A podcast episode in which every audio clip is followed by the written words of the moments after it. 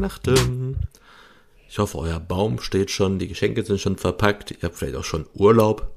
Wenn ich ehrlich bin, weiß ich gar nicht, an welchem Wochentag Heiligabend dieses Jahr ist.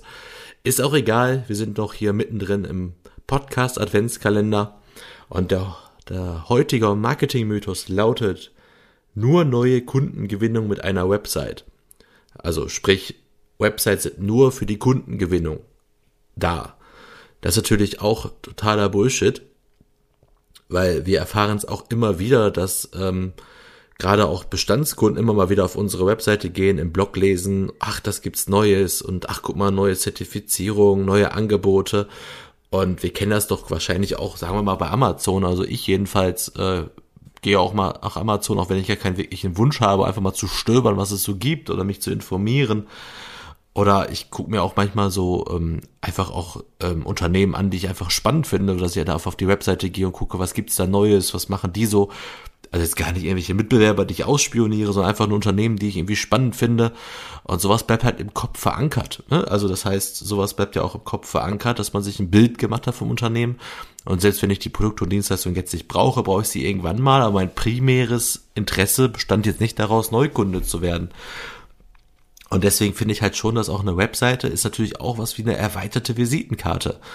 Also auf seiner Webseite, auf einer guten Webseite eines Unternehmens erkennt man einfach die Menschen dahinter, die Produkte, die Angebote, die Qualifizierung, die Referenzen und natürlich auch die Kontaktmöglichkeiten. Das heißt, das ist alles, was auf einer Webseite drauf sollte. Und ähm, dementsprechend nur Kundengewinnung nicht. Natürlich Ne, viele Maßnahmen macht man natürlich, um neue Kunden zu gewinnen, aber auch eine gepflegte Webseite. Klar, in unserer Branche wäre irgendwie schade, wenn unsere nicht gepflegt wäre, aber auch so einfach nur besser dazustehen, guten Eindruck zu machen, einen top aktuellen Eindruck zu machen, auch Leuten zu zeigen, uns gibt's noch, wir sind noch da, dass man so eigene Erfolgsgeschichten macht. Deswegen, ähm, eine Webseite ist nicht nur für die Kundengewinnung da. Sie ist auch wirklich so ein bisschen, um die eigene Marke zu stärken, um sich im Wettbewerb zu behaupten, um vielleicht auch einfach nur da zu sein, um zu präsent zu sein. Ähm, man darf auch nicht vergessen, dass es natürlich auch sehr viele große Konzerne gibt, die natürlich auch für die interne Kommunikation mit ihren MitarbeiterInnen, mit dem Personal und mit allen möglichen Menschen dort äh, kommunizieren. Wir hatten das jetzt schon mal äh, bei einer großen, bei einem großen Krankenhaus zum Beispiel, da gab es auch einen Mitgliederbereich für alle Leute, die dort beschäftigt sind.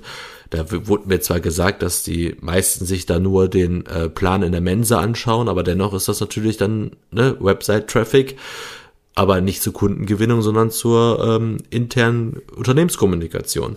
Und sowas gibt's halt immer mal wieder. Und das muss nicht immer nur ein interner Bereich sein. Um einfach, je größer ein Unternehmen ist, desto äh, größer ist auch einfach die Verwendung der Website als, als Newsportal, wenn man nicht ein eigenes Magazin als Unternehmen rausbringt, nur für seine Angestellten. Aber deswegen ist der Website auch manchmal sehr viel mehr als nur ein Werkzeug zur Kundengewinnung. So, das war's und morgen haben wir dann den 24. Und ihr wisst alle, was das bedeutet. Es wird auf jeden Fall die letzte Folge sein für diesen Podcast Adventskalender. Und ich habe einige Überraschungen vorbereitet. Also hört rein.